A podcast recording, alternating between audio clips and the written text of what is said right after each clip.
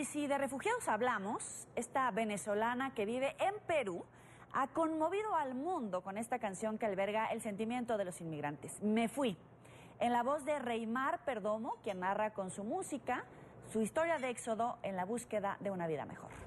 Obligaba mis ojos a no ver la realidad, creando excusas para no escuchar. Yo me escudaba, no reaccionaba, pero tarde o temprano me tenía que marchar y mi madre me ayudó, al vacío me lanzó, me dijo mi negrita, es con buena intención, pues soy tu madre y quiero verte volar alto y no lo harás. Si te tengo entre mi brazo y yo decía, ¿cómo coño se hace esto? Dejar mi casa, mi familia, mis afectos, dejar mi tierra y mis amigos, porque no todos se vienen conmigo y yo lloré.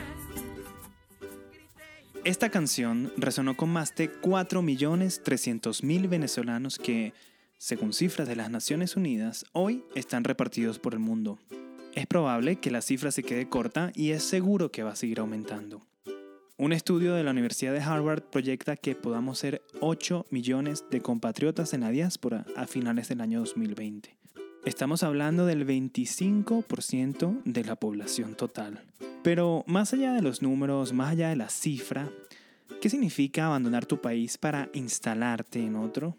¿Cómo se hace vida en otra sociedad, otra cultura, diferentes costumbres, nuevos problemas y en algunos casos un idioma distinto? ¿Cuál es el vínculo con el país de origen y cuál es el vínculo con el nuevo país? ¿Qué significa emigrar? En este primer capítulo de Sobremesa, el podcast de Arepita, nos acercaremos a conocer estas interrogantes, historias, testimonios y algunas conclusiones que esperemos puedan ayudarnos a aprender a emigrar. No te levantes de la mesa, porque ahora viene lo bueno.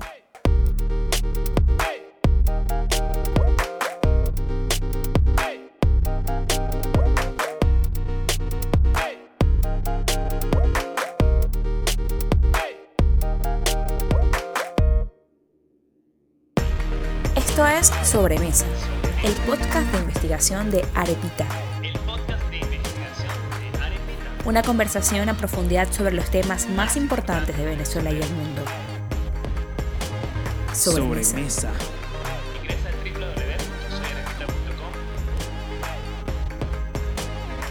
Sobremesa. Sobremesa.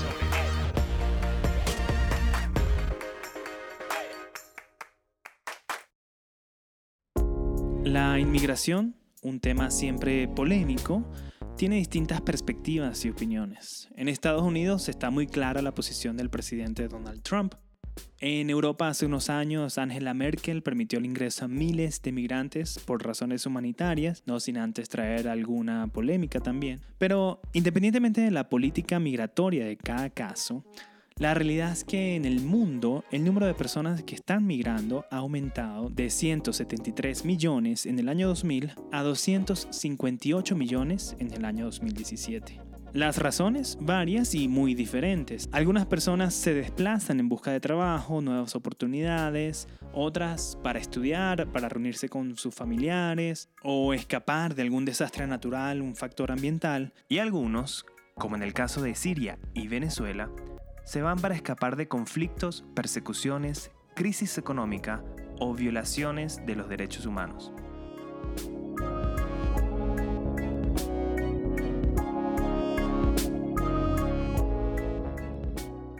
Mencionábamos al inicio la canción Me Fui de Reymar Perdomo, que por cierto sabemos que ha tenido polémica por algunas posiciones políticas en el pasado, sin embargo, su tema es una de las tantas expresiones artísticas de la encrucijada del tener que irse. Tener que. Una decisión que en la mayoría de los casos no es voluntaria. Una balanza que de manera individual nos lleva a sopesar los pro y los contras de esta decisión. En Venezuela muchos comenzaron a salir en los primeros años del gobierno de Chávez principalmente gente de clase media con suficientes recursos para establecerse o mandar a sus hijos a estudiar afuera. Pero este número nunca paró de crecer. Cada ramalazo de una de las peores crisis económicas del último medio siglo en el mundo y de la conflictividad política, desencadenaba una nueva oleada de evacuación masiva. El bloqueo al referéndum revocatorio en el año 2016, la Asamblea Nacional Constituyente en el 2017 y las elecciones fraudulentas del 20 de mayo del 2018 en especial confirmaron en muchos la sensación irreversible de que había que escapar para vivir. Pero ahora, no solo se va el que puede, sino el que no puede más. Yo decidí emigrar por la situación. Yo trabajé prácticamente un año completo con Igor en una compañía y no nos alcanzó sino cuando nos dieron el arreglo, las prestaciones nada más para hacer una cenita. No nos alcanzó ni para vestir a nuestros familiares, a nuestros niños, ni hacer una cena digna y por eso que está aquí luchando en Bogotá para mantener a su familia. Esa es la voz de Eduard Mendoza, uno de los tantos venezolanos que salieron caminando por la frontera de Cúcuta y que llegaron a Colombia buscando un futuro mejor. Si la voz de Edward les parece familiar, es porque... Yo me llamo Edward Mendoza y desde chiquitico me han dicho papelón, desde carajito. Le decían papelón porque jugaba básquet con sus amigos y al finalizar se tomaban una jarra completa de esta bebida tan refrescante que se suele acompañar con limón. Es padre por partida doble de Yariani y de Sebastián, de apenas cuatro años. Junto con otros personajes como Igor, Geraldine, la Virgencita, adquirió notoriedad como uno de nuestros compatriotas que gastaron suela al menos 550 kilómetros para llegar a pie desde la frontera con Colombia hasta Bogotá, y cuya travesía fue documentada en la serie Caminantes del comediante José Rafael Guzmán. Diez días de viaje alternando entre caminar, en su gran mayoría, y los aventones o autostops o las colas, como les decimos en Venezuela, de algunos buenos samaritanos y de otros samaritanos que, bueno, les cobraban por llevarlos. Papelón dejó a sus hijos atrás en Venezuela. ¿Qué lleva a una persona a tomar una decisión tan extrema? Lo que pasa es que, como te digo, como te explico, la situación en Venezuela, así ya con la inflación como está y la, como está la situación, así tú trabajes y ganes lo suficientemente para pa, mantenerte, vas siempre a ganar para comer, para sobrevivir nada más con la comida. No te va a dar para, como decía antes, que tú ibas y llevas a tu niño para el parque. No, ya eso se acabó ya en Venezuela. Ya ahora hay que confiar en Dios, esperar que, que, que todo se normalice, porque de verdad la situación en Venezuela está ruda. Yo trabajé el año pasado, todo un año con el Caminante Igor, te digo, en una empresa muy buena, muy reconocida, y de verdad no nos alcanzó. Por eso yo tomé la decisión de venirme hacia, hacia otro país, pues, hacia, para poder ayudar a mi familia. Papelón decidió irse a Colombia por la cercanía y las, entre comillas, facilidades migratorias. De los seis países con mayor número de venezolanos en sus filas, cuatro son de Latinoamérica. Veamos este top 6 de naciones que han recibido a venezolanos. Puesto número 6, España. Alrededor de 320.000 compatriotas, entre ellos Carlos Baute, que antes era como más optimista.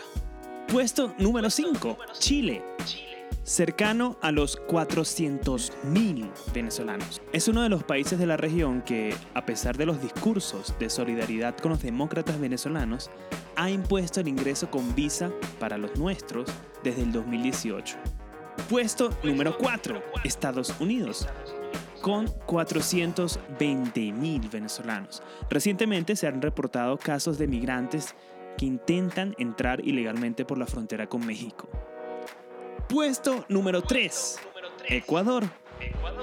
Alrededor de 500.000, lo que equivale ya a 3% de la población. Desde agosto del 2019 también exige visa. Puesto número 2. Perú con 850.000 hermanos de la espuma, de las garzas, de las rosas y del sol. Empezó a pedir visa desde junio del 2019. Puesto número 1. Colombia, nuestro país vecino, ya tiene más de 1.400.000 venezolanos y contando. No hace falta tener visa para ingresar. Por ahora. venezolano no es un migrante económico, no es un migrante voluntario, es un migrante forzoso. David Smolansky es coordinador en la OEA para la crisis de inmigrantes y refugiados venezolanos en la región, es dirigente del Partido Voluntad Popular, fue alcalde electo del municipio de Latillo en el año 2013 y todavía debería serlo, considerando que las elecciones regionales de diciembre de 2017 fueron convocadas por la fraudulenta Asamblea Nacional Constituyente. Su rol, ahora en el exilio, es trabajar directamente con el secretario general Luis Almagro y buscan sensibilizar a la comunidad internacional sobre lo que es la crisis más grande de refugiados en la historia de América Latina y el Caribe, además de promover buenas prácticas que atiendan e integren a los inmigrantes venezolanos. Cuando el venezolano trata de llegar desesperadamente a uno de estos países, ahora se le hace mucho más difícil porque le está pidiendo una visa. El documento más caro en el mundo posiblemente sea el pasaporte venezolano, ya sea por, por renovarlo o por sacarlo nuevo. Hoy se hace muy complicado para el venezolano tener un pasaporte y por ende tener una visa. Eh, más bien ese, ese es quizás el principal desafío que hay en la región eh, por eso es que proponemos el estatus de refugiado, porque son muchos los venezolanos que están saliendo sin ese pasaporte. Hay algunos que no tienen ningún documento de identificación, ni siquiera tienen la cédula de identidad o tienen la licencia. Entonces nosotros más bien eh, pensamos que, que, hay que tener una política de fronteras abiertas, eh, que tiene que ser algo homogéneo en la región, porque mientras, por ejemplo, Colombia mantiene sus fronteras abiertas, entonces Perú y Chile están colocando restricciones y, y pudiese haber un embudo humanitario, yo lo llamo un embudo humanitario, en Colombia, o sea, donde básicamente la gente llegue a cualquier ciudad de ese país y no pueda avanzar a otra parte de, de, de Sudamérica. El trabajo de David parece ir en contra de la realidad en la región. En vez de sensibilizarse y flexibilizar la entrada de venezolanos, las políticas migratorias se han vuelto cada vez más estrictas. Sin embargo, David y la OEA insisten que es hora de considerar al migrante venezolano con el estatus de refugiado el venezolano está yéndose en situación muy, muy, muy eh, eh, vulnerable. Y, por eso nosotros en la OEA hemos planteado que el venezolano hay que darle el estatus de refugiado. Que el estatus de refugiado pues, este, garantiza que el venezolano sea atendido, sea protegido, sea integrado a eh, la sociedad. De los 4.300.000 migrantes y refugiados, 2 millones hoy este, están en condición regular. Sin embargo, más de 2 millones hoy están irregulares o están próximos a hacerlo. Entonces, los desafíos que tiene la región hoy ante esta situación es garantizar la documentación de los migrantes y refugiados venezolanos, este, garantizar el acceso a la salud, garantizar el acceso a la educación y también protegerlos, especialmente ante la, violación de sus derechos. Eh, tenemos un caso, tenemos casos, perdón, preocupantes en la frontera con la proliferación de, la explotación sexual, de la trata de personas, del reclutamiento de menores de edad venezolanos, eh, eh, grupos irregulares. Entonces, ante todo eso, pues la comunidad internacional debe, debe actuar.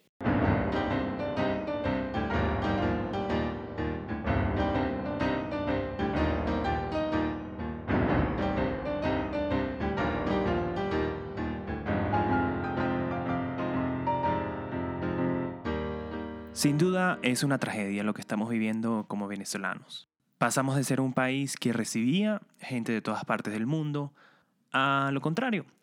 Y no tenemos un manual, no tenemos una guía, una manera correcta de hacerlo.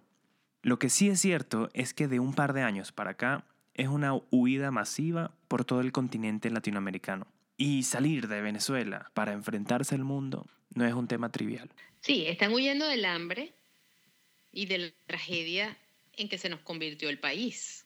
Pero vivimos en un mundo global, con supraleyes, y hay unas maneras de conducirse internacionalmente. Ella es Yorelis Acosta, psicóloga social, investigadora del Centro de Estudios de Desarrollo de la UCB, o CENDES, y en los dos últimos años ha concentrado su trabajo en los estados fronterizos Zulia, Táchira y Bolívar. A partir de ahí comienza a enfocarse en los migrantes. Actualmente desarrolla herramientas para apoyar la salud mental de los que se han ido. ¿Qué me ha sorprendido de estos migrantes más vulnerables? Primero que no tienen un plan, van sin dinero, confiando en Dios y en alguien que se encuentra en el camino que los pueda ayudar que no tienen idea de las dificultades geográficas, de la distancia que les espera y que puedan tener en su cabeza la imaginación de que van a llegar a Perú caminando.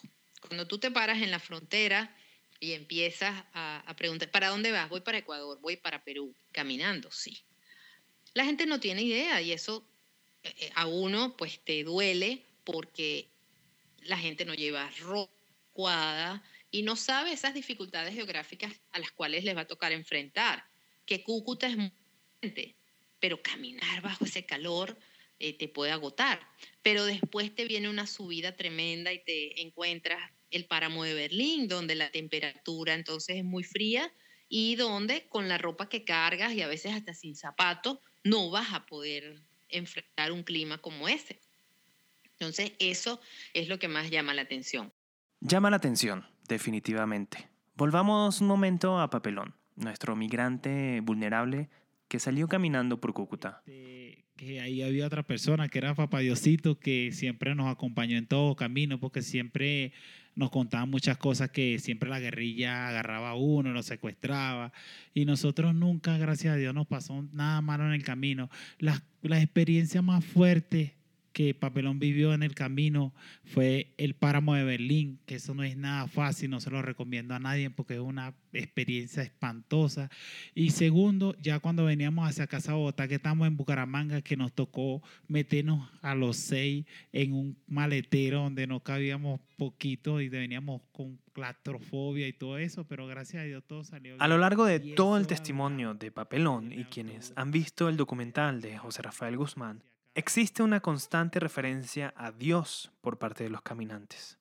Esto lo mencionaba Llorelis y ella, como papelón, también hablan del páramo de Berlín. No es otra cosa sino una de las montañas más altas y frías de toda Colombia, con entre 2.800 y 4.290 metros sobre el nivel del mar. Se convierte en una trampa para muchos caminantes que no están acostumbrados ni a estas alturas ni a temperaturas nocturnas de 0 grados. La mayoría no lleva abrigo ni botas, algunos van envueltos con bolsas de plástico para la basura y calzando solo sandalias. El recorrido de Cúcuta a Bogotá está lleno de obstáculos, pero son obstáculos que sienten que pueden superar a diferencia de la crisis económica, política y social que dejaron en Venezuela.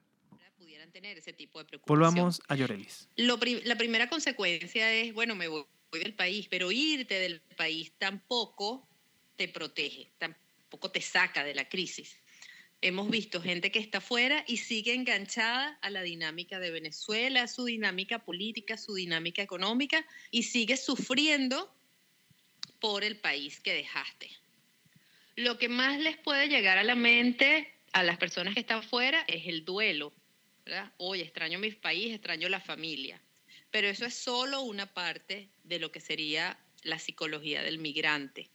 El sufrimiento sigue marcando parte de, ese recorrer, de ese irse. Y eh, sabemos de personas que están fuera, siguen en los grupos WhatsApp del país y puede aparecer incluso la culpa. Oye, ¿yo cómo voy a salir? ¿Cómo me voy a comer esto si sé que los míos están en Venezuela pasando trabajo? Sufrimiento, culpa, depresión. Emigrar es un duelo y saberlo manejar es importante. La psicología del migrante, como habla Llorelis, no debe ser desatendida y estar en un óptimo estado mental es fundamental para adaptarse y reinventarse.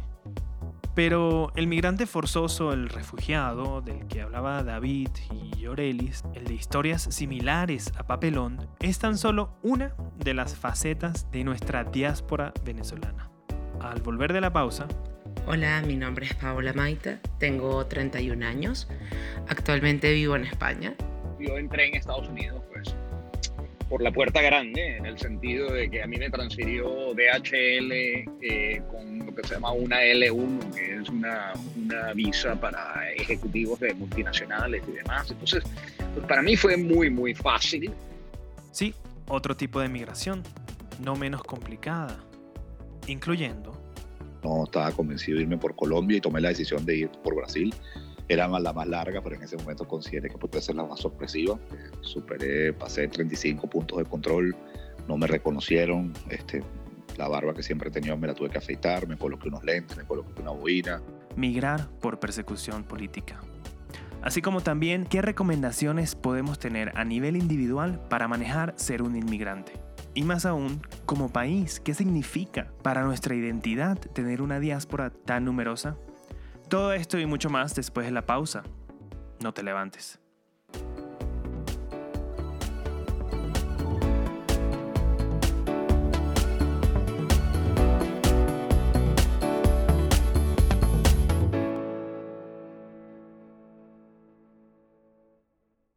¿Qué opina nuestro propio equipo de Arepita sobre este tema?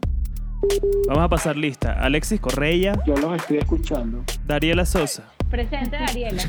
Laura Zulórzano. Presente, presente. Alexis en Caracas, Laura en Chile, yo estoy en Buenos Aires, tú estás en Bogotá. Yo desde que me vine a Chile hice las paces con esa idea odiosa de estar afuera y decirle a todo el mundo, pero ¿por qué no te vas? Estás perdiendo tu tiempo, estás haciéndolo mal, porque hay gente que se quiere quedar y yo entiendo las razones legítimas para quedarse. Yo creo que hay que ser valiente para quedarse y valiente para irse. Yo tengo mm, casi un año en Buenos Aires y además sigo como mucho con la mente en Venezuela. Yo todavía no, no me veo eh, viviendo acá a largo plazo y creo que eso es un error porque al final no sabes qué va a pasar y, y si no echas raíces de alguna manera en el otro sitio en el que estás, pues siempre estás como de paso y creo que hay decisiones que deberías tomar y no tomas. Que los problemas del, del, resto de la gente te parecen estúpidos. O sea, tu problema en Venezuela era que te habían secuestrado por ocho horas y te habían amenazado con violar. Basta. O sea, estos son los problemas, entre comillas, normales que todo el mundo debería tener. Y creo que esa ha sido, en mi caso, una de mis batallas más importantes, ¿no? Entender que los problemas de Chile son problemas, son importantes y que está bien que la gente se queje. Si te quedaste sin leche en tu casa y tienes que salir a comprarlo y está lloviendo, eso es un problema real. Aunque el problema de mis primos en Venezuela es que no consiguen leche, punto. Y lo otro que pasa también es que de repente me pasa a mí, que yo estoy disfrutando una comida rica o estoy haciendo una cosa que me hace muy feliz y me da como cosa compartirlo con mis amigos de Venezuela o con mis papás, como que siento que estoy diciéndoles yo estoy teniendo esto y ustedes no. Claro, es que es buscar vivir en, en dos mundos, ¿no? A mí me pasa igual. Eh, siento que es desgastante y que tienes que invertir mucho tiempo y energía en poder hacer que esos dos mundos coexistan y no colapsen sí. de vez en cuando. Sí. Si estás realmente viviendo y haciendo vida en otro país, haz vida en otro país, realmente intégrate a la comunidad y a la sociedad donde estás y no estés todo el tiempo pensando en Venezuela, a no ser en tu mente esté que vayas a regresar. Yo en los próximos, un futuro cercano, no me veo regresando a vivir. O sea, yo me he integrado muy bien con la cultura chilena. Sí, todavía tengo como mucha fantasía con regresar a Venezuela. No tengo ahorita ningún plan sólido de irme. O sea, si me llego a ir, me gustaría estar en un país de Latinoamérica. O sea, yo no me veo viviendo en Europa y esa es otra de las cosas que que me frena. Mis papás ambos son de la isla de Madeira, de Portugal. Vinieron aproximadamente cuando estaba terminando la dictadura de Pérez Jiménez. Admiro profundamente a mi mamá que se integró totalmente a Venezuela y ama Venezuela, pero de adulto me hizo falta, eh, eh, siento que hoy me hace falta haber conocido mucho más de mis raíces portuguesas que también tienen un valor, pues. Mi mamá nació en Valparaíso y toda la familia. ¿En serio? Sí, y toda la familia de mi mamá es chilena. Y por parte de mi, mi papá, toda la familia de mi papá es italiana. Eso no es algo que uno tiene consciente, ¿no? Mientras va creciendo, es como muy normal, por lo menos para mí. Yo me sentía muy venezolano, pero también me sentía identificado con la cultura italiana y con la cultura chilena. O sea, nosotros todos los domingos íbamos a casa de mi abuela y ella hacía empanadas chilenas. Los 18 de septiembre celebramos la, las fiestas patrias. Las fiestas patrias allá. El año nuevo, en diciembre, a las 11 de la noche nos dábamos el feliz año chileno, porque era una hora antes. Entonces, digamos que también es sabroso crecer con esa eh, sí. mezcla de culturas y es algo que nos va a suceder, pero al revés ahorita, ¿no? A nuestros hijos y siguientes generaciones, que es lo que decía Alexis, está bien integrarse y está bien también eh, mantener las raíces y las tradiciones. Yo soy 100% venezolana de tres generaciones para atrás. Entonces yo no crecí con esa integración, pero los amigos de mi mamá eran hijos de chilenos, hijos de uruguayos, hijos de, de eh, italianos, y en mi casa siempre se comieron cosas de todos los países. Y eso yo creo que es de las cosas que más me enriqueció como persona. Ya más a, nivel de, de, esa de la generación que crece en otro país, ¿no? Hablo, por, por ejemplo, de Emiliana, que es mi hija de cuatro años. Ella está súper adaptada a Argentina entonces, bueno, yo no sé si en tres o cuatro años le digo, ah, nos devolvemos a Venezuela. digamos, a lo mejor para mí sigue siendo la mejor opción, pero para ella no. Yo el día de mañana tuviese hijos, ¿cómo, cómo decidimos a dónde nos vamos? O sea, ¿nos quedamos en Chile donde, está, donde estaría la mitad de la familia o nos vamos a Venezuela donde está la otra mitad de la familia? O sea, la verdad es que creo que el tema es o sea, es mucho más complejo, depende de cada caso. Yo, por ejemplo, tengo una amiga en Estados Unidos que ella nació en Venezuela, pero desde los dos años vive en Estados Unidos. Y el idioma de la mamá, que es venezolana y que vivió en Venezuela hasta los 30 años, es el español y ella le responde en inglés. Y yo me preguntaba, ¿qué tipo de distancias crea entre padres e hijos, que ya es una relación compleja, complicada?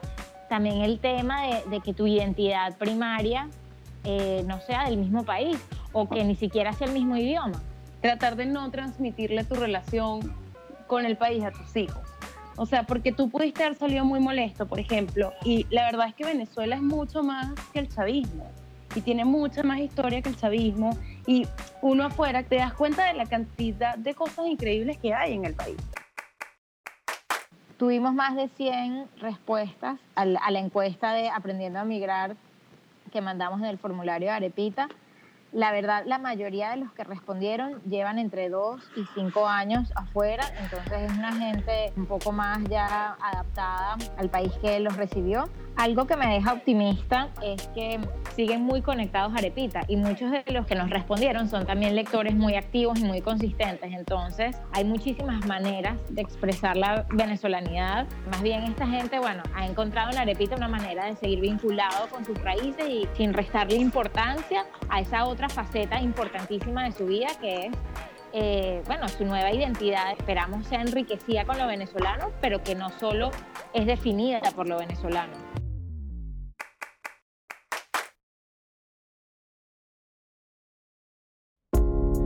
Aprendiendo a emigrar. El nombre que le pusimos a este primer episodio del podcast de Arepita. Escuchábamos el testimonio de uno de los migrantes que se fue caminando desde Cúcuta hasta Bogotá, como es el caso de Papelón. También escuchamos la posición institucional de David Smolansky y cómo la OEA está trabajando para atender esta crisis en toda su magnitud. Pero al haber más de 4 millones de venezolanos en el exterior, las historias son infinitas. A nuestra comunidad de lectores de Arepita les preguntamos si vivían dentro o fuera de Venezuela y la gran mayoría, 83%, respondió que sí, que están afuera desde hace más de dos años y en su mayoría, como es de esperar, son jóvenes menores de 35 años. Al analizar las razones por la cual emigraron, la principal y por lejos fue la situación económica, seguidamente la inseguridad, estudiar afuera, entre otras. Pero hay una razón que lamentablemente no escapa de lo común, que se trata de razones políticas. Ser acusado, ser llamado fiscalía, preso o sencillamente perseguido. Es el caso de David Smolansky con quien conversábamos anteriormente, quien nos cuenta su testimonio, el cual es inaudito. Bueno, precisamente hace dos años em, la dictadura de manera ilegal y arbitraria ordenó mi arresto.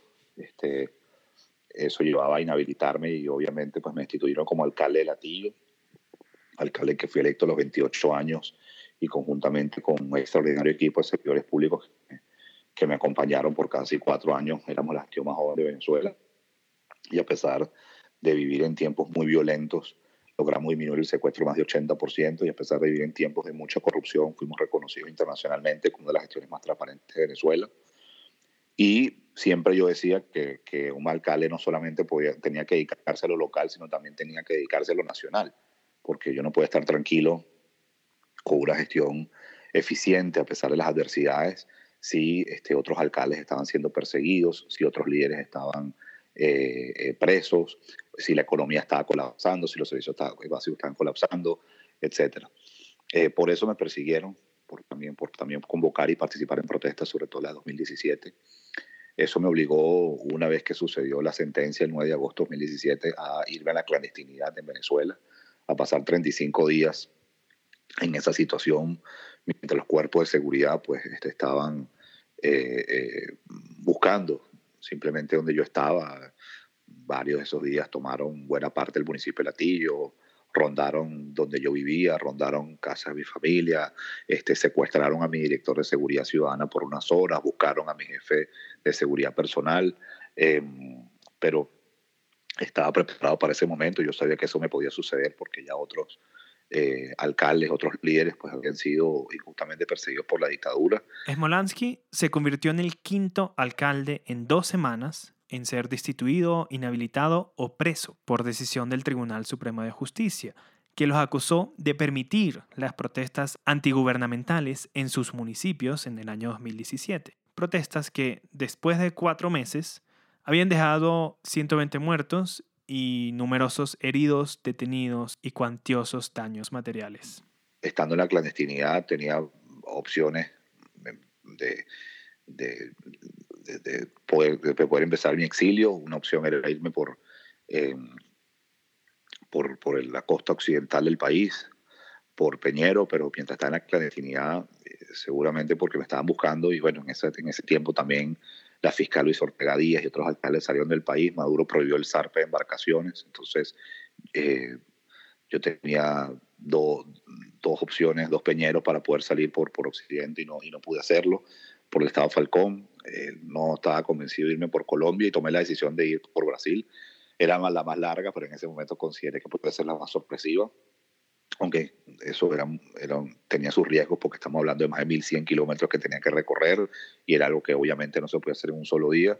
Sin embargo, tomé el riesgo, tomó 3, 4 días, este, superé, pasé 35 puntos de control, no me reconocieron, este, la barba que siempre he tenido me la tuve que afeitar, me coloqué unos lentes, me coloqué una boina, este, fui vestido como, como un seminarista que se prepara para ser sacerdote y de esa forma no me reconocieron a pesar de que en 35 puntos de control en 8 mandaron a detener el vehículo, a parar el vehículo y esos 8 en 4 inclusive nos mandaron a bajar del carro. Y una vez que llegué a Brasil, bueno, la Policía Federal me estaba esperando, eh, me dio protección, eh, eh, me fui a, Brasilia, a la capital, ahí me atendió el exministro de Relaciones Exteriores, Aloisio Núñez, con quien siempre estaré agradecido. Eh, desde hice público mi exilio.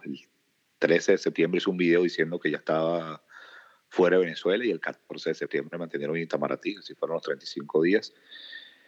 Y bueno, desde ese entonces, pues, eh, eh, no he podido volver a Venezuela, evidentemente, porque si piso este, mi país, me llevarían preso.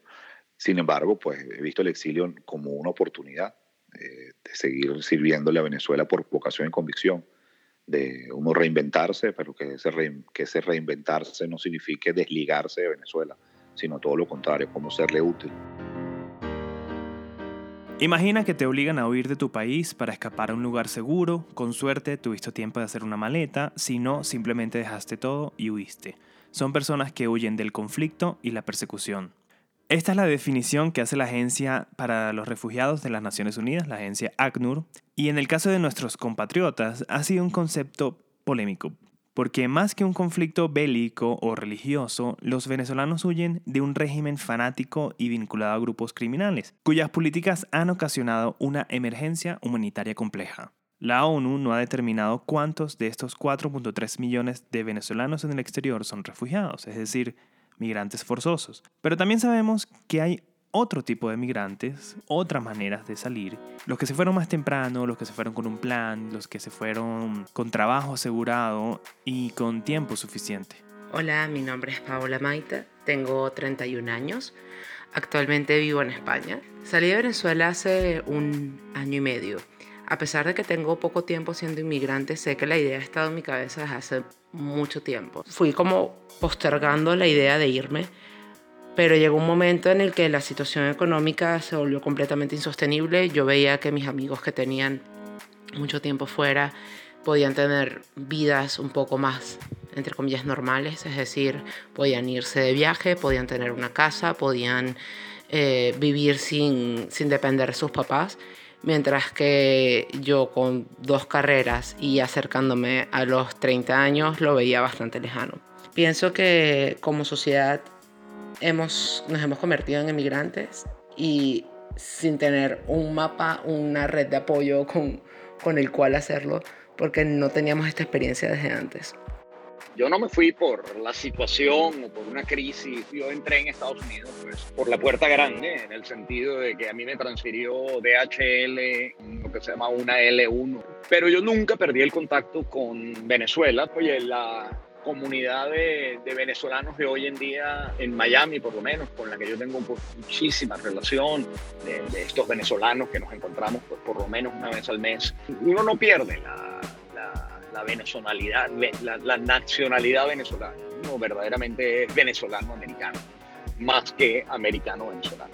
No estoy seguro, pues, en qué situación o, bajo qué reglas pues, estaría yo dispuesto a, regresar a vivir en Venezuela. Curiosamente, pues, cuando hablo con mis hijos de, de Venezuela, eh, aunque nacieron en Venezuela, pues han vivido la mayor parte de su vida fuera de Venezuela, pero que tienen unos recuerdos de Venezuela espectaculares. Mi hijo, desde su proyecto en Nueva York, él está en una startup, siempre está buscando maneras de ayudar a, venezolanos, pues les da algunos trabajos remotos y qué sé yo. Así que ese amor a Venezuela, no sé si se los inculqué yo, pero definitivamente les, les quedó.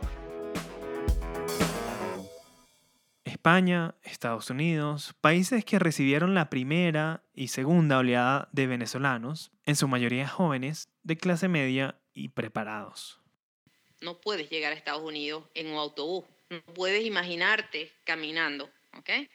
Entonces ya el que llega a estos lados tiene otro nivel de formación, otro nivel de abstracción, ha buscado información, tiene a lo mejor alguien que le espera, y tiene otro también otro nivel económico. Necesitas comprarte un boleto. Yorelis Acosta, especialista en la salud mental del migrante, destaca la importancia del momento de nuestras vidas en el que salimos de Venezuela y la manera como lo hacemos. Tal vez el que está en Europa muy posiblemente sean hijos ya de migrantes que se están devolviendo. Entonces, eso te pone también en una situación totalmente diferente. Entonces, es distinto al que se está yendo a, a Sudamérica, que tiene un poco más de límite, tiene mucha más limitación económica. Hay de todos los estratos, ¿verdad? Porque para Sudamérica también se fue el que se fue con su título apostillado y se fue por avión, se fue hace rato, luego descubrimos que podemos llegar hasta Argentina y la Patagonia en autobús y esta tercera ola, los más vulnerables que creen que pueden llegar caminando a Perú o a Ecuador son características distintas. Y otra característica que le va a imprimir una, una particularidad es dependiendo de la etapa de la vida en que te encuentres, de tu ciclo vital. Eh, puede ser mucho más fácil migrar antes de los 30 que después de los 40. La fuerza, el empuje, la resistencia, los duelos, el conectarte con la nueva realidad va a ser muy distinto. El más joven se va a conectar más rápido, se le va a olvidar un poquito más el país, eh, hace amistades más rápido y está acostumbrado a que las amistades pueden ser virtuales. O sea, mi generación, ¿verdad? Eh, los, mayores, los adultos contemporáneos, la amistad es la amistad de cara a cara, la del abrazo. Pero ya para la generación de menos de 30, la amistad es el amigo que está en Estados Unidos hace rato, el que se fue, el que puedo conocer a través de las redes y tengo amigos en todas partes del mundo. Entonces, esos conceptos de solidaridad, amistad, tienen también otro significado dependiendo del momento vital en que te encuentres. Y es que yo quiero tanto a mi Caracas que mientras viva no podré olvidar sus cerros, sus techos rojos, su lindo cielo, las flores de mil colores de Galipán. Y es que yo quiero tanto a mi Caracas, que solo pido a Dios cuando yo muera,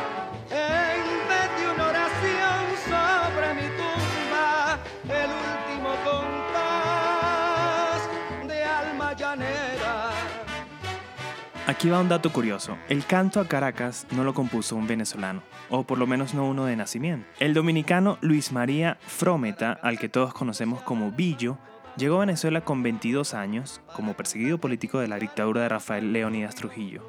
Aquí desarrolló la mayor parte de su carrera musical. Aquí amó a nuestra capital tanto o más que cualquier caraqueño y aquí murió a los 73 años. Sabemos cuáles son nuestras raíces, pero nunca sabremos exactamente en qué parte del mundo seremos felices. ¿Qué sentirías si un artista nacido en Venezuela, ido por culpa de la dictadura de Maduro, compone canciones inmortales sobre sus sensaciones de Madrid, Buenos Aires o Bogotá? Probablemente muchos celos. Lamentablemente, las estadísticas de otros casos similares nos recuerdan que la mayoría de los que se han ido jamás volverán para restablecerse en Venezuela. En nuestra pequeña encuesta de suscriptores de Arepita, les preguntamos a los que estaban afuera si considerarían volver. La mitad dijo que sí, la otra mitad dejará Venezuela en su recuerdo.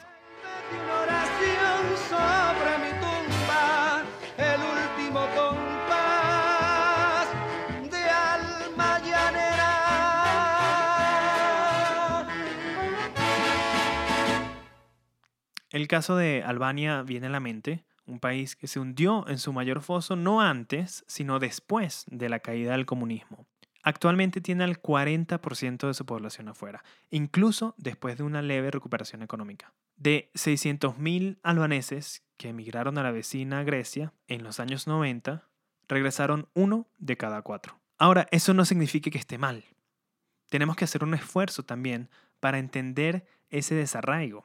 Quizás no lo compartamos, pero hay que entenderlo. O al menos así nos dice Llorelis. Algunos ¿verdad? venezolanos que están acá quieren olvidarse del país. Y ese es otro tipo de venezolano que, está, que emigró. Sobre todo el que tiene ya mucho tiempo, el que ya está ubicado. Entonces se quiere olvidar de soy venezolano en- y no se mezcla con los venezolanos. Ya tiene otros grupos de vínculo. No me parece que sea correcto. Bueno, a mí, ¿verdad? Pero también puede ser un mecanismo de defensa. Bueno, me duele demasiado lo que está pasando, yo necesito poner una barrera y comenzar a construir de cero. Ese es un fenómeno que también se da. No, Eh, imagínate que todos los que se vayan del país se olviden de nosotros, se olviden de sus orígenes, de qué le vas a hablar a tus hijos.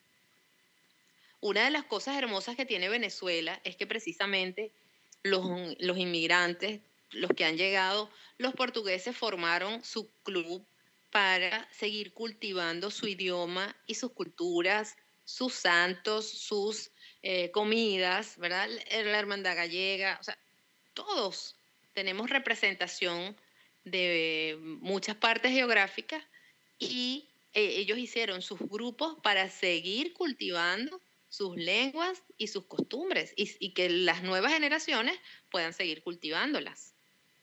Nosotros no podemos hacer eso. El que se va, se, se destierra totalmente el país, no, no, es, no es correcto. Nuestra crisis migratoria es excepcional por su magnitud y por la profundidad de la emergencia humanitaria compleja que la origina. Uno que no ha sido ocasionada por un conflicto bélico o un desastre natural, sino por un régimen político fanático y perverso. Pero tampoco somos ni seremos los únicos que han huido en Cambote. Los venezolanos y los dominicanos comparten historia, decir, desde antaño, es desde que nuestros nativos cruzaban el Mar Caribe, nuestros nativos son comunes el uno al otro. Incluso cuando tuvimos crisis política a inicio del siglo pasado y a mediados también, eh, ambos países sirvieron para cobijar eh, soluciones a esas, a esas incidencias, ¿verdad? Si se quiere, eh, y servir hasta de vestíbulo para las soluciones de las mismas. Rodolfo Pou nació en República Dominicana, igual que Villo. Su padre adoptivo fue un cubano en el exilio y ahora Rodolfo es uno de los arquitectos de origen latino más exitosos en Estados Unidos y autor del libro Diáspora y Desarrollo. Este amigo de emigrantes venezolanos nos ayuda a poner nuestro desgarro en un contexto más universal. Eh, La única forma que yo veo poderío por parte de las diásporas hacia el país de origen es cuando comiencen a tener representación real.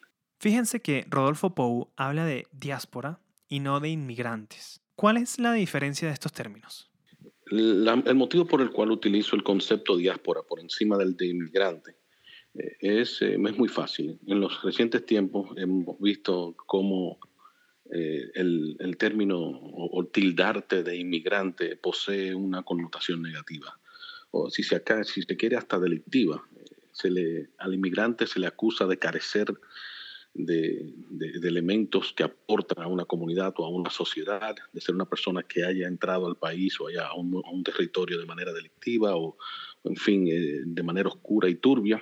Pero cuando lo manejas eh, con el concepto diáspora, que habla de comunidad, entonces eh, presenta los componentes positivos que trae esa comunidad a, a, este nuevo territorio y lo trae con riquezas culturales, económicas, laborales, eh, educacionales, eh, financieras si se quiere, eh, y incluso en muchos casos hasta el componente de fe, que es uno que va muy acorde con, los fundamentos principales de los Estados Unidos. Diáspora, entonces, establece ya un plazo más definitivo. No solo los que se fueron, sino los hijos de los que se fueron y posteriormente sus hijos, y luego los hijos de los hijos, de los hijos, de los hijos. Yo sé que es difícil uno abandonar su tierra y en cierto modo no desconectarse, sino dejar de enviar dinero, dejar de enviar eh, mercancía, hacer, hacer tu negocio alrededor del concepto de que hay una oportunidad para, para envíos, vamos a crear una empresa de envíos para Venezuela, porque contribuye a, a la misma cosa con la cual, por la cual tú decidiste irte si vas a tener un medio de comunicación, tienes que asegurarte de tener una línea fundamental eh, que rija eh, ese concepto de por qué nos fuimos y cómo, si estamos opuestos a eso, ¿verdad? Eh, tenemos que seguir esa misma lucha. En el caso venezolano, vuelvo y reitero, ya sea poder en República Dominicana económico, que ya ha comenzado a mostrarlo, eh, porque tiene, hay una gran, eh, una gran población dominicana, perdón, venezolana en República Dominicana, como también lo está surgiendo en Colombia, donde estuve recientemente, y también aquí en Estados Unidos. Hay que buscar la forma de hacer, si se quiere, una geopolítica tridimensional de lo que es el venezolano en el exterior y capitalizar sus riquezas intelectuales, profesionales, políticas y económicas alrededor de una voz, un concepto y una intención porque dispersado, que es el concepto que, por el cual eh, se crea la palabra diáspora, no puede regir esa diáspora. Y eso es lo que yo le animo a los venezolanos que están fuera de su país. El cuerpo aquí, la mente allá, solo si tiene un propósito positivo. Si no, quemen las naves como los cubanos y decidan que eso es una causa perdida. Pero mi sugerencia a los venezolanos es que ustedes están a tiempo de corregir las cosas que aparentemente lucen incorregibles. La recomendación de Poe, allí donde llegaste, fuerte tienes que hacerte. Y jugar mentalmente en varios tableros, aferrarte a tus valores, a tu esencia y a tu gente. No perder la conexión con lo que ocurre en tu tierra y su dimensión geopolítica, pero tampoco lastimarte y cargarte excesivamente de negatividad en el proceso. Y por supuesto, aprender a identificar y cuidar tus emociones, como dice Yorelisa Costa. Lo primero es identificar cuál es la emoción con la que partes. No es lo mismo partir desde la tristeza, a partir desde el desencanto, desde la desesperanza. Nos pudiera parecer lo mismo, pero no. Son emociones distintas. Por tanto, identificar la emoción que te acompaña es importante. Si te va a acompañar un psicólogo, el psicólogo te ayuda a eso y va a generar una estrategia de acompañamiento totalmente distinta dependiendo de la emoción que te acompañe. Pregúntense, ¿cuál es la emoción que me acompaña? ¿Cómo me siento? Es una, una pregunta que uno no se hace con, con frecuencia y que es difícil de, de responder. Lo otro es no vayas solo. Pero también hay que tener una estrategia. Cuando yo digo no vaya solo, no es que váyase con los hijos, con la esposa y con la, con la perrita. No. El más fuerte se tiene que ir adelante y los otros se quedan, se quedan en Venezuela. Puede ser que una pareja también decida, bueno, uno de los dos se va y el otro se queda mientras el otro trabaja y manda dinero, tres meses, seis meses. Eso puede ser una estrategia para aguantar, ¿verdad? Pero tienes más probabilidades de fracasar si se va toda la familia como los vemos caminando con niños. No es posible. Entonces, identifique sus emociones, sepa cuáles son sus recursos, sepa si usted es fuerte, si es capaz de soportar una situación como esa. Vaya acompañado, porque en el momento que usted se sienta mal, el otro le va a meter la mano, va a tener en quien apoyarse. Visualice, piense en por qué se está yendo y qué espera usted encontrar, es decir, la esperanza que lo ala hacia el otro destino. Procure cuidar su sueño, su descanso. Esa es una herramienta fundamental cuando tú estás en un proyecto, cuando estás saliendo, descansar bien y más si te vas a ir caminando. Tienes que descansar, recargar energías físicas para seguir adelante. Y para seguir adelante caminando o para seguirte levantando en el día a día y responder las exigencias propias de cada uno. Entonces, cuidar el sueño es muy importante. Y bueno, después habrían otras indicaciones que pudieran sonar absurdas, pero la alimentación es importante y la recreación es importante. Todo eso forma parte de la salud mental. Tenga amigos, tenga soporte, escriba lo que le va sucediendo porque escribir puede ser catártico también y está dejando testimonios y tiene que tener un maletín de habilidades que va a tener que demostrar en el destino que le estén esperando. Todas estas recomendaciones para emigrar o una vez estando afuera son parte de lo que nos dice Llorelis que no hemos todavía como país internalizado. Sobre todo si vamos a hacer diáspora, como hablaba Rodolfo Pou, una condición más permanente en contraste con solamente ser un inmigrante. En nuestro país tenemos experiencia de comunidades que crecieron generación tras generación después de haber llegado portugueses, españoles, italianos, colombianos, chilenos, descendientes que hicieron vida con una doble identidad. En el artículo Diáspora en dictadura de Rodolfo Pou hace mención a los 25.000 dominicanos que residen en Venezuela. Varios de ellos ya han comenzado a irse o a regresarse. Pou cuestiona si su país de origen está preparado a dar cabida a quienes quieran volver, a nivel de servicios, de legislación, de planificación y otros. ¿Qué pasaría con nuestra gente que se fue si cambia la situación en Venezuela? ¿Cómo respondería nuestro país eventualmente ante el regreso o ante venezolanos viviendo en crisis dentro de otros países? Que es lo que es algo muy raro que pasa en las diásporas. Pasan dos y tres generaciones y todavía se siguen llamando como, como si fuesen de su país de origen. Tú le preguntas a todos mis amigos que nacieron aquí que de dónde son y te dicen que son cubanos pero ellos nunca han ido a Cuba, hmm. mucho menos nacieron ahí. Es interesantísimo eso. Entonces escribí un artículo acerca de una diáspora dentro de una dictadura y le, le exigí al, gobierno dominicano que, me diera explicaciones eh, de qué va a pasar con esos dominicanos que están en Venezuela viviendo en un estado de sitio, eh, que por qué no se, se les rescata, se les saca, se les, en fin, los americanos eh, y los israelitas se les puede, uno puede tener todas las cosas en contra de ellos. Y créeme que como joven, a pesar de que haberme criado aquí como joven en Latinoamérica, hubieron mis momentos donde criticaba eh, el método americano y, todo lo que viene con él. Pero ellos dejan uno de los de ellos atrás. Nunca dejar a nadie atrás. Estamos acompañándonos todos en este proceso de emigrar. Pero ¿qué relación tenemos los de afuera con los de adentro? ¿Qué país estamos construyendo con los más de 4 millones de venezolanos regados en Latinoamérica y el mundo? Sin duda, aún estamos aprendiendo. Nuestra identidad se está modificando, cambiando, creciendo si se quiere.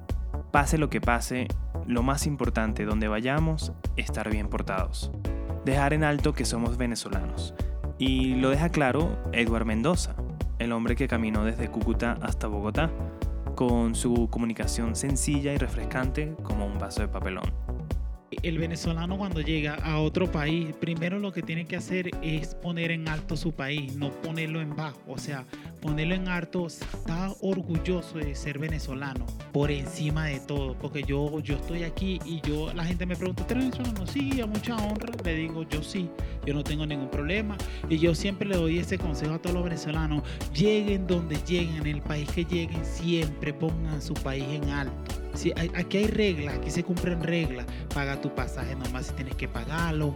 Eh, espera que el semáforo esté en rojo para cruzar. Todas esas cosas tienes que tú aplicarte a tu, al país donde estás. Porque ya tú eres emigrante, ya tú tienes que cumplir un orden, un respeto y cumplir las órdenes que están en ese país y exige respeto, o sea, está dando un respeto para que le exijan respeto. Yo siento que los venezolanos somos más somos más personas y, siento que de verdad, y a las personas se le, se le olvida también la humildad, lo más bello que tiene el ser humano es la humildad, aunque uno no lo crea. Y la gente me escucha ser inmigrante, no es jodedera. Y el que diga lo contrario, que lo diga desde afuera. Ahora camino por el mundo, soltando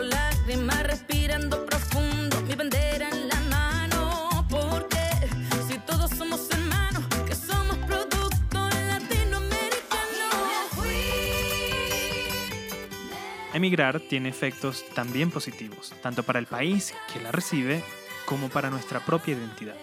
Si hablamos de gastronomía, la comida venezolana hoy es conocida en más partes del mundo gracias a la diáspora. Muchos emprendimientos dentro de esta área.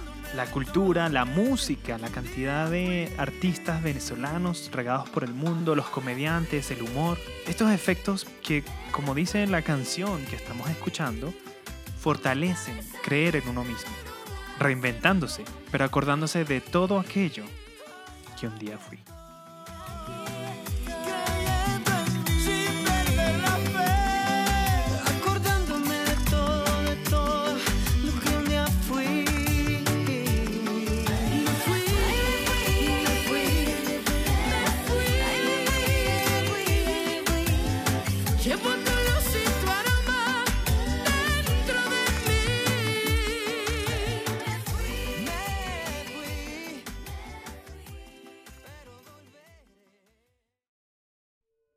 En el próximo episodio de Sobremesa salí eh, a finales del 2017, eh, noviembre del 2017. Sí me ha cambiado muchísimo el, humor. Me salí del monotema en, Venezuela, que siempre es, lo mismo, es lo mismo, y cuando uno se muda a otro país y ya se vive en otro país, se da cuenta que hay muchos temas que en la mesa de Venezuela no existen y es ridículo ponerlos por la dictadura. O sea, no se puede discutir si el matrimonio igualitario debería ser legal, porque en Venezuela primero deberían hacer legal como existir y que haya comida. ¿Cómo ha cambiado el humor venezolano en los últimos años? Y por supuesto, ¿cómo ha afectado la diáspora en la comedia y los comediantes? Escucharemos de primera mano a sus mejores exponentes. Por si no lo habían reconocido, ese era Nanutria. Sobremesa es un producto de Arepita, newsletter venezolano de suscripción gratuita, el cual te puedes suscribir a través de www.soyarepita.com. Mi nombre es Federico Santelmo y estuve a cargo de la locución y producción ejecutiva de este podcast, junto a Alexis Correia en el guion, Dariela Sosa en la producción editorial y la colaboración de Mariel Lozada, Tata, Noel, Paola, Braulio y Alams. La música 100% original de Víctor Rodríguez, con la excepción de Me Fui, de Reymar Perdomo. Gracias a todas las personas que ayudaron, respondieron encuestas, desgrabaron entrevistas y se sumaron a este esfuerzo de periodismo colaborativo. Te puedes suscribir a este podcast a través de Spotify, Apple Podcasts o cualquier plataforma que escuches los podcasts. También te puedes sumar a uno de nuestros Patreons en Arepita, en patreon.com slash soyarepita, patreon.com slash soyarepita. Gracias también a Civil, la red descentralizada que promueve el periodismo independiente, transparente y sostenible alrededor del mundo, quien nos ayudó con la plataforma de crowdfunding para producir este primer episodio. Nos despedimos recordando lo que siempre decimos en Arepita, hay que seguir, dentro o fuera, pero siempre, siempre, seguir.